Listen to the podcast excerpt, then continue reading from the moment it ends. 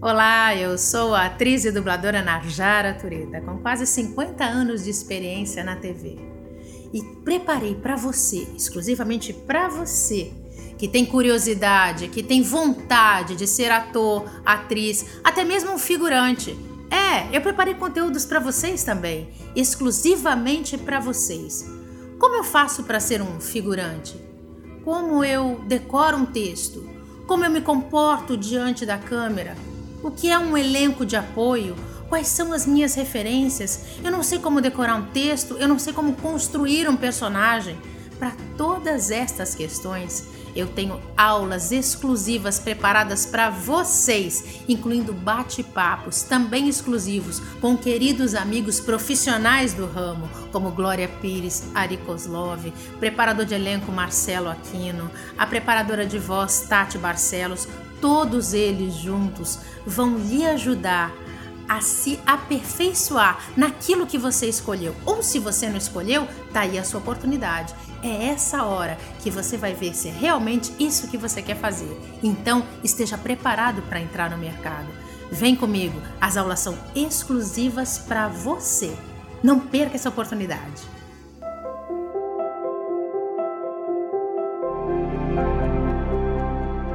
Olá, eu sou Narjara Tureta e hoje vamos falar sobre as diferenças entre os textos de teatro e o texto de cinema. Você sabe quais as diferenças entre um texto de teatro e um texto de cinema? Eu vou explicar para vocês. Aqui eu tenho um texto de teatro, uma peça, por sinal, uma peça que eu estava ensaiando. Acho que futuramente vocês vão me ver no palco. Uma peça de teatro, ela é basicamente diálogos, tá? São só diálogos. Existe uma descrição do cenário. Essa peça se chama Greta Garbo, quem diria acabou no Irajá. Apartamento de Pedro é um apartamento fim de linha, é o barroquismo da cafonice. Isso foi o que o autor descreveu para que o cenógrafo a pessoa que vai fazer o cenário tem uma ideia de onde se passa essa história. E os atores também fiquem centrados de onde os seus personagens vão encenar essa peça. Eu vou separar aqui uma parte onde a minha personagem entra. Então tem uma descrição sobre a minha personagem. Isso é muito importante para mim como atriz. Porque essa descrição vai me dar tudo o que eu preciso para saber como essa personagem se veste, se comporta, como ela entra em cena, qual o arco dramático que ela tem quando ela entra em cena e o que os outros personagens estão fazendo quando ela aparece. Minha personagem se chama Mary. Então, o autor a descreve ela é uma prostituta tentando manter uma linha de mocinha ingênua diante da família do noivo. É uma garota bonita, embora tenha os cabelos escandalosamente oxigenados e umas roupas de matar. Isso tudo são informações que o figurinista da peça, juntamente com os atores, discutem para ver como essa personagem vai se vestir. O autor já deixa mais ou menos uma linha do que ele propõe pode ser seguida ou não. A minha primeira fala seria boa noite. E aí o autor põe assim, tentando rir. Essas observações têm um nome, chama-se rubrica. São os comentários do autor sobre o seu personagem. Isso já me dá uma ideia de como ela se comporta. Então ela chega e diz: Boa noite. Ela está tentando rir, está meio incomodada. Isso me dá uma pista de como eu posso me comportar e vai me ajudando a formar esse personagem, a descobrir os comportamentos dela em cena. São muito importantes. A preparação para uma peça de teatro é muito longa. Geralmente, nós fazemos uma leitura de mesa. Senta-se, conversa, cada ator vai lendo a sua parte e discutindo, geralmente com o diretor, com o figurinista, com todos ali presentes, quais as principais características desse personagem. Nessa leitura de mesa, você já vai tendo uma base, porque aí a gente vai para os ensaios. Ok, geralmente alguns ensaios duram três meses, mas hoje em dia, com dinheiro mais curto, geralmente temos levantado uma peça com um mês de ensaio. A gente fala levantar uma peça que é ir realmente para os palcos e fazer o ensaio das marcações, dos gestos, para onde a gente vai em determinada cena. Geralmente, a gente faz isso com o texto na mão, ainda é permitido. Mas é bom que o ator tenha decorado uma parte já. É a hora de começar a decorar e fazer interferências e fazer propostas acerca do seu personagem. É hora de discussão entre o personagem e o diretor. Você pode propor as suas ideias. Diretor, eu pensei em fazer assim. Posso andar nesta fala? Isso é permitido. Tudo que você coloca em favor do seu personagem é discutido com o diretor. E os dois, juntos, e os colegas vão colocando essa peça em pé. Parece complicado, né? A teoria na prática é outra, já dizia uma peça de Eugênio Kuznet. Costuma-se dizer que o teatro é a base do ator, porque é no teatro que se formam os atores. Mas eu comecei na televisão. E isso não me impediu de fazer algumas peças. Eu fiz uma peça com 14 anos, onde eu estreiei com Lauro Corona, chamava-se Simba, o Marujo. E apesar de ser um infantil, eu cantava, dançava, foi muito divertido. Foi minha estreia nos palcos. Eu confesso para vocês que foi bem emocionante, ainda mais tendo ali a plateia ao vivo. Eram crianças e adolescentes, então a emoção é mais imediata. É uma sensação muito diferente. Por isso se diz que o teatro é mais vivo, porque a gente tem a reação do público imediatamente. Se ele acha graça, ou se fica aquele silêncio e todo mundo comovido com uma cena. Depois de Simbal Marujo, eu fiz Cinderela, peça com criança. Gente, é muito divertido porque as crianças ficam gritando. Eu me lembro que quando eu tinha que largar o sapatinho no palco, eu jurei que eu nunca ia contar essa história para os meus filhos. Ainda bem que eu não tenho filhos. Tô brincando, gente. Mas é que eu tinha que sempre largar o sapatinho no palco. Então eu não podia esquecer. A Cinderela, ela larga o sapatinho no palco. Tudo isso junto com o texto e a criançada gritando. Olha a concentração do ator. É difícil, não é mole não. a minha estreia nos palcos carioca com uma peça adulta foi em 1984. Eu tinha 17 anos e eu fiz uma peça chamada A Venerável Madame Gonod. É uma piada, tá, gente? É de João Bittencourt, um autor maravilhoso que escrevia peças incríveis, comédias. E eu tive o prazer de atuar com Otávio Augusto, Zé Augusto Branco e Débora Duarte. A Débora Duarte fazia minha irmã eu fazia irmã dela. Logo depois, ela foi substituída pela grande Arlete Salles. Nós ficamos sete meses em cartaz, com espetáculos que iam de terça a domingo, com dois espetáculos na quinta, dois espetáculos no sábado e dois espetáculos no domingo. É isso mesmo que você entendeu. A gente faz a mesma peça duas vezes no mesmo dia. E vou dizer para vocês, cada espetáculo é diferente do outro. Mas como assim? Como vocês fazem? Não está tudo decorado? Como é diferente? Porque a reação da plateia às vezes é diferente. Tem um público que de repente não acha graça daquela parte engraçada na peça. Daí fica aquele silêncio. Então a gente às vezes tenta fazer uma outra piada. Mas aí você pode dizer, mas é um improviso? Não não é improviso, mas entra o caco. Eu já te falei o que é caco, você não lembra? É aquela palavra que não está no texto, mas que às vezes o ator, e no teatro ao vivo, gente, o que mais a gente tem é caco. Ataque de bobeira? Ih, eu tive vários. Teve uma vez que eu cheguei atrasada no teatro. Nessa época eu fazia novela junto com a peça. Eu fazia Amor com Amor se Paga, onde eu fazia a Bel. Eu estava gravando aqui no Jardim Botânico e de repente saí correndo, fui para o centro da cidade, no Rio de Janeiro. Eu quase não cheguei. A gente tinha uma matinê. Matinê é aquele horáriozinho que não tem mais, às 5 horas da tarde. Aquelas velhinhas super simpáticas que pagavam meia. Ó, o teatro ficava assim. E de repente eu cheguei esbaforida. Ah, não teve outra. O Zé Augusto Branco, mas isso era uma comédia. O Zé Augusto Branco fez uma piada. Eu me lembro que meu nome era Ceci. E eu entrava na cena e servia para ele um uísque. Eu não vou me lembrar o nome dele, mas eu falava: Oi, tudo bom? Você quer um gelo? Ele: Ceci, você chegou atrasada, né? Gente, eu só virei de costas para a plateia e comecei a rir. Nisso, a plateia percebeu que aquilo não fazia parte do texto. Essa é a parte divertida. Ah, mas eu posso improvisar? Não deve, mas acaba acontecendo. E aí não há gargalhada que resista. Você tem que se segurar, gente. Não pode pedir desculpas e voltar de novo. Não tem como. Mas é aí que o público embarca com você e você ri, respira fundo, olha para a cara do teu colega e. E aí? Vamos continuar? É por aí. Mas isso tudo faz parte da encenação. É a emoção. Ao vivo é bem mais emocionante.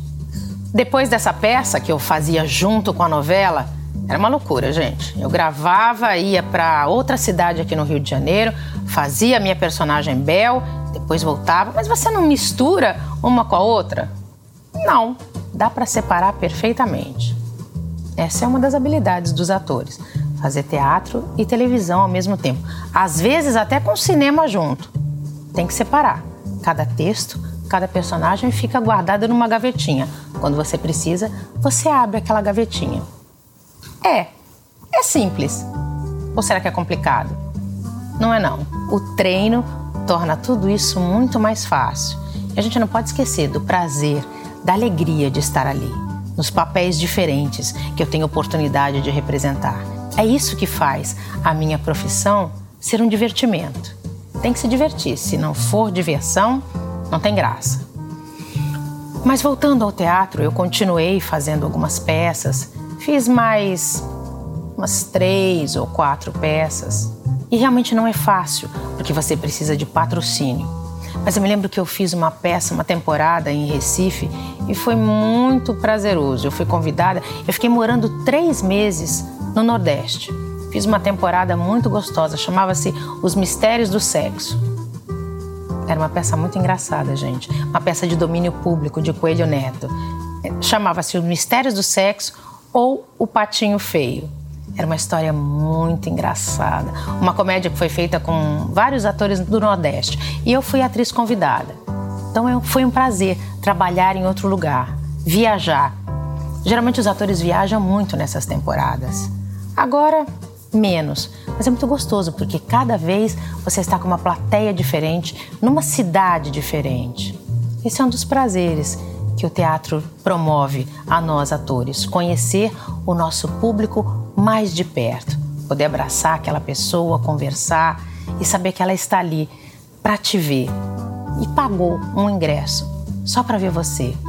Isso é uma das coisas que me dá muito prazer, estar perto do público que curte o meu trabalho. E o cinema? Qual é a diferença? Eu gosto muito de ir ao cinema. Confesso para vocês que eu fiz poucos filmes. Eu fiz uns três curtas, fiz uma participação no filme É Fada e uma participação num filme que ainda vai ser lançado. Já tenho dois roteiros em vista. E essa participação eu acho que vai ser bem legal. O cinema eu fiz pouco, mas basicamente ele é muito parecido com a televisão. Vamos falar um pouquinho sobre decupagem de texto. O que, é isso? O que é decupar um texto? Decupar é separar em planos, sequências. Isso geralmente um figurinista, o diretor, ele faz isso. Nós, atores, separamos também as cenas para podermos decorar. Eu tenho aqui comigo um roteiro de cinema basicamente é muito parecido com o roteiro de novela, onde o autor descreve o personagem e a locação.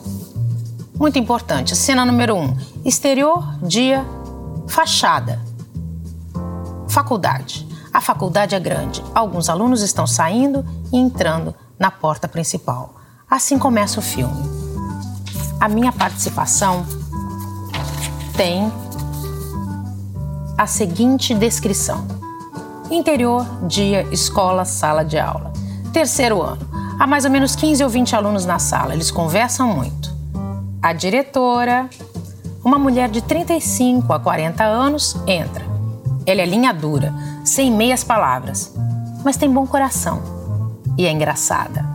A minha primeira fala era essa: Muito bem, como vocês sabem, o professor está de licença. Estamos no período de prova. Vocês não podem mesmo ficar sem alguém para tomar conta da farra. Eu quero que vocês recebam com educação o nosso novo professor. Essa descrição do autor me dava pistas para saber que a minha personagem era linha dura, mas ao mesmo tempo ela era alegre e engraçada. Eu era diretora desse colégio, foi muito bacana. Mas era um curta-metragem. Então, infelizmente, a gente não tem uma política de cultura onde as pessoas tenham acesso a esses curtas, a não ser em festivais. Eu fiz um outro curta muito bacana, se chamava Em Mim. Eu fazia a personagem principal. Foi bem complicado. Chamava-se Vera, minha personagem. E aí entra uma coisa muito interessante, pessoal. Geralmente, nós não gravamos as cenas em ordem cronológica, ou seja, na ordem em que ela foi escrita. Eu vou tentar explicar como foi a gravação desse curta. Essa minha personagem, Vera, era uma personagem psicologicamente bem afetada. E não foi fácil fazer, porque nós ficamos quatro dias numa locação, isso porque era um curta-metragem. E o próprio autor e diretor estava presente, então ficou um pouco mais fácil. Mas nós ficamos reunidos nessa locação e em quatro dias gravamos esse curta. Só que, como eu disse, nem sempre ou quase nunca a ordem cronológica das cenas é respeitada. Explico. Às vezes a gente grava a última cena no primeiro dia de filmagem e a gente grava a primeira cena no último dia de filmagem. Aí você pode me perguntar: o que, que eu faço com a minha emoção? Eu vou gravar a última cena no primeiro dia de filmagem? Como é que eu faço? Por isso é importante decupar essas emoções. Você tem que entrar intensamente no personagem para saber que naquela última cena você já sofreu o filme todo e você vai ter que gravar naquele primeiro dia tudo que você sofreu, mas que na verdade você ainda não sofreu. Por isso, o treinamento e toda a decupagem das emoções, como meu personagem está nessa cena. E foi muito desafiador para mim ter gravado esse curta. Você pode pegar aí, procura. Chama-se Em Mim. É uma websérie. Procura aí, se você tiver um tempo, dá uma olhada. São quatro capítulos curtinhos e você vai conhecer a história da Vera nessa websérie. Foi um trabalho muito desafiador, que exigiu bastante de mim como atriz. Me fez crescer, me fez aprimorar, me fez trabalhar melhor as emoções. Por que as cenas não são gravadas na ordem que são escritas? Por problemas de produção. O filme, por exemplo, pode ter na metade dele uma cena nos Estados Unidos. Então a produção opta por ir aos Estados Unidos e começar as gravações lá. Então nós vamos começar as nossas gravações pela cena que está no meio do filme. E aí você tem que ter aquela emoção. Nós voltamos para o Brasil e vamos começar então as locações de cada cena. Por isso, por causa deste roteiro, é que não se pode gravar tudo na ordem cronológica, por uma questão de produção e o ator tem que estar preparado para gravar essas cenas fora de ordem. Vou dar um exemplo que aconteceu comigo na última novela que eu fiz chamada Jezabel. Nós gravamos nos estúdios a última cena da nossa participação, minha e da família a qual eu integrava. Foi muito difícil porque eram emoções muito fortes. Acontecia uma tragédia na família e nós tínhamos que chegar dessa tragédia. Detalhe, nós ainda não tínhamos gravado a tragédia em si. Sabe onde nós gravamos essa tragédia? No Marrocos. Pois é, foi emocionante. Mas a nossa carga dramática tinha que estar presente ali, naquela hora, no estúdio, mesmo sabendo que a cena realmente ainda não havia sido gravada. Mas essa emoção tinha que estar presente em nós. Quando nós chegamos no Marrocos, uau, a emoção fluiu, porque o lugar cooperou, os figurantes. Olha, se eu disser para vocês o quantos figurantes ali eram importantes, eram todos estrangeiros, mas aquilo deu uma vivacidade, deu um, uma presença para gente e só da gente estar naquele lugar foi mágico. Foi muito bom conseguir entrar no clima. Confesso para vocês que foi uma emoção incrível. Foi a primeira vez que eu fiz um trabalho no exterior. E isso é exatamente o que acontece no cinema, porque tudo foi gravado com uma câmera só, como se fosse no cinema. Eu me senti no meio de um filme. Confesso para vocês que foi uma emoção indescritível. Eu guardo com muito carinho no meu coração. Se você puder, dê uma olhadinha. É um trabalho do qual eu tenho muito orgulho. Jezabel. Agora chegou a hora de eu lhe propor um desafio. Esse exercício eu tenho certeza que vai mexer muito com você, mas eu quero te desafiar e eu sei que você vai conseguir. Procure no site www.roteirodecinema.com.br. Lá tem vários roteiros para cinema. Você vai separar as cenas que você quiser, três cenas, uma sequência da outra. De preferência, escolha uma cena final, uma cena um pouco anterior e uma outra cena anterior a essa. São três cenas seguidas. Mas o que você vai fazer? Você vai gravar a última cena em primeiro lugar. A cena do meio você grava logo após e a primeira cena por último. Mas escolha uma cena que mexa com as suas emoções para você experimentar essa dificuldade de gravar a última cena como se fosse a primeira e a primeira como se fosse a última. Grave, repita, veja, reveja. Quanto mais você treinar, mais experiente você vai ficar. E este foi o nosso último encontro. Eu espero que vocês tenham gostado das minhas experiências e que aproveitem as minhas dicas. Eu vejo vocês por aí. Até breve.